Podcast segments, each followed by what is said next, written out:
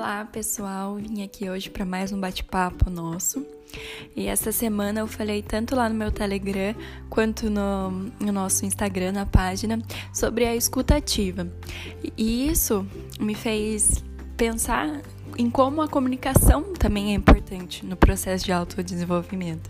Então, não somente escutar né, faz parte de um processo de diálogo, mas você também comunicar. Uh, então, o quanto a, a comunicação te dá um poder, um poder pessoal seu para você expressar os seus pensamentos, as suas ideias, para você compartilhar o que você sabe, o que você quer saber é, e o como isso precisa ser de maneira muito empática, educada e consciente.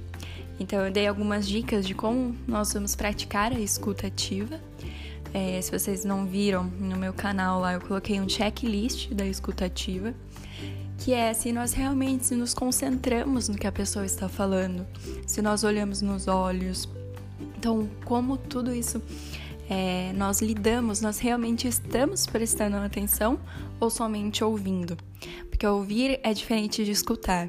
O escutar é o ouvir com atenção, tentando compreender o que a pessoa está querendo dizer pra gente. Então é muito importante. Então, quando nós tanto escutamos como sabemos dar uma retórica, dar uma resposta de maneira clara, nós não temos mal entendidos é, e nós conseguimos aí ter um posicionamento melhor. Então, tendo é, todas essas características, essas habilidades que podem ser aprendidas, é, nós conseguimos ter maior confiança.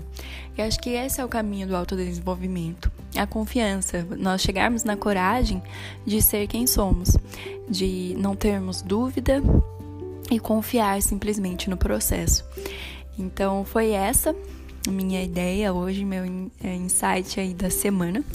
E proponho a vocês a praticarem mais essa comunicação mais empática, mais calma, é, que nós busquemos aí melhorar tanto a nossa dicção, as nossos vocabulário, para conseguirmos mostrar para o mundo e comunicar ao mundo e às pessoas, principalmente as pessoas próximas de nós, o que nós queremos, que é o que está dentro de nós, que espero que seja o mais alto é, compaixão e qualidade que nós podemos ter.